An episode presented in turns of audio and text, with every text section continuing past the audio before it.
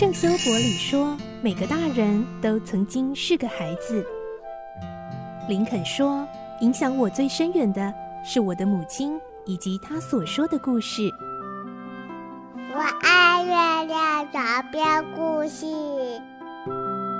晚安，月亮床边故事。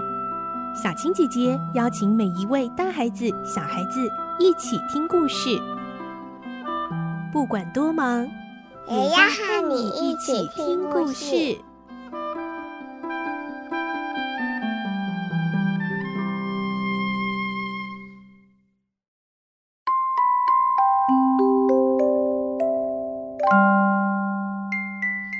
晚安，欢迎你和我们一起听故事。我是小青姐姐，我们继续来听《孤女努力记》的故事。今天是二十一集。罗莎莉工作的时候受伤，厂长泰威尔却非常冷血地对待她。还好遇到了彭达福先生，罗莎莉才得到安慰，而且就医治疗。来听今天的故事，《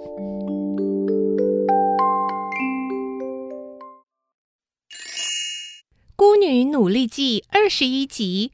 慈祥的彭达福先生。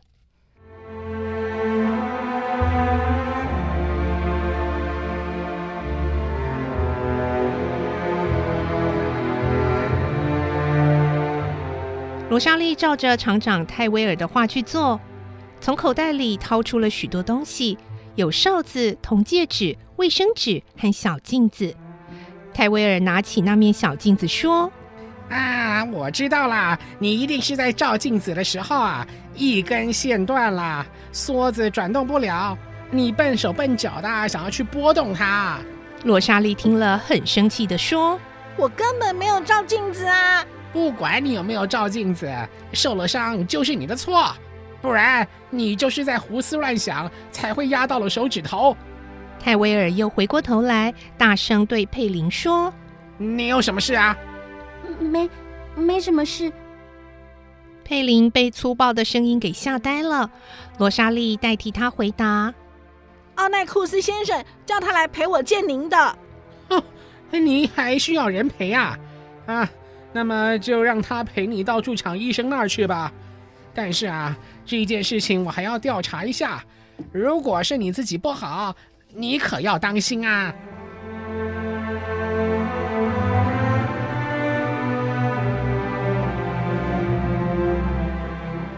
佩林跟罗莎莉正要到医务室的时候，看见彭达福老先生扶着墙壁走了过来。彭达福先生不动声色的问：“什么事啊，泰威尔？”泰威尔慌忙的回答：“没有什么啦，有一个女工啊受了一点伤。那个受伤的女工还在这儿吗？”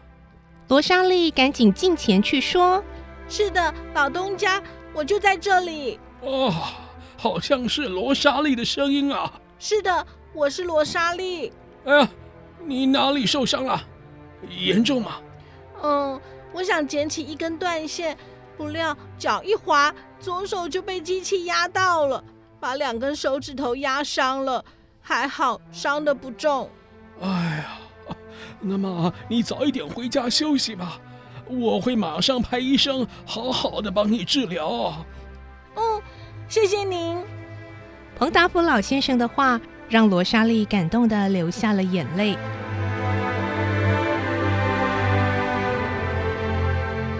在你休养期间，工厂啊还是会支付工钱给你。呃，回去告诉你祖母，好让她安心啊。嗯，谢谢您，您对我们真好。罗莎莉一边再三称谢，一边不停的用手帕擦眼泪。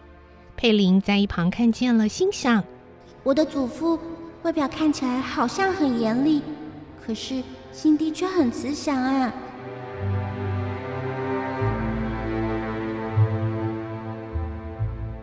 这时候，彭达福老先生又亲切地问：“罗莎莉啊，有没有人送你回去啊？”“有的，有一位朋友陪着我。”“哦，好，好，好，呃，你们赶快回去休息吧。”佩林扶着罗莎莉走出工厂时，对罗莎莉说：“那位彭达福老东家对你还不错嘛？”“那当然啊，可是厂长就不同了，他对待我们工人啊非常刻薄。啊，那彭达夫老东家不知道吗？我想他多少也知道一些，不过啊，因为他老人家的眼睛已经看不见了，工厂里的一切都得靠厂长来推动，所以有时候就只好容忍一点喽。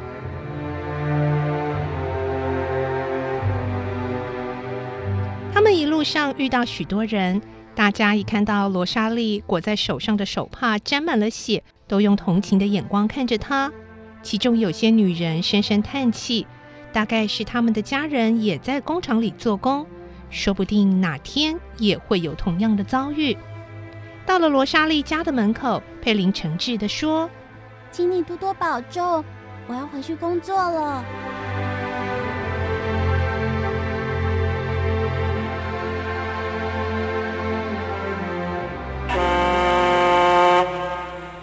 回到工厂没多久，下班的汽笛声响了起来，他就随着大伙走出工厂的大门。在黄昏的街道上，佩林独自徘徊着，内心感到无限的困扰。怎么办才好呢？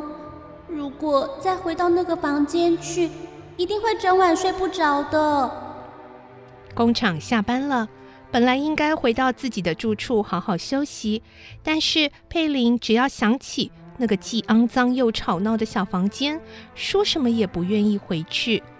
今天他在工厂工作时感到疲累不堪，如果今晚再不好好休息，恐怕精神将更加萎靡，可能连明天都无法工作而失去工作呢。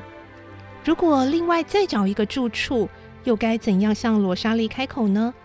何况再找的住所一定比这里好吗？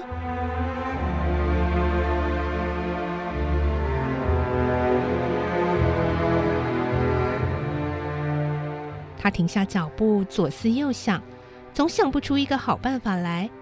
就在他呆呆地抬起脸向前看的时候，忽然想起早晨在树林那边发现的小屋。对呀，那间小屋多舒服，除了冬天，绝不会有人去打扰。那里空气清新，附近的风景优美，而且又不需要租金，是个打着灯笼也找不到的好地方了。现在罗莎莉受伤了，躺在床上休息，当然不会注意到自己是否有回旅馆休息。至于别的女孩，虽然曾经一起睡过一晚，但是彼此不曾交谈，也不会关心她的。于是她决心搬进那间小屋去住。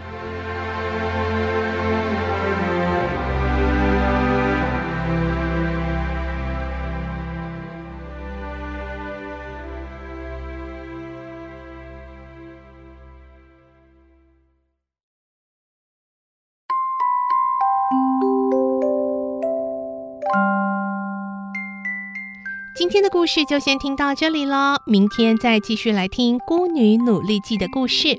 我是小青姐姐，祝你有个好梦，晚安，拜拜。小朋友要睡觉了，晚安。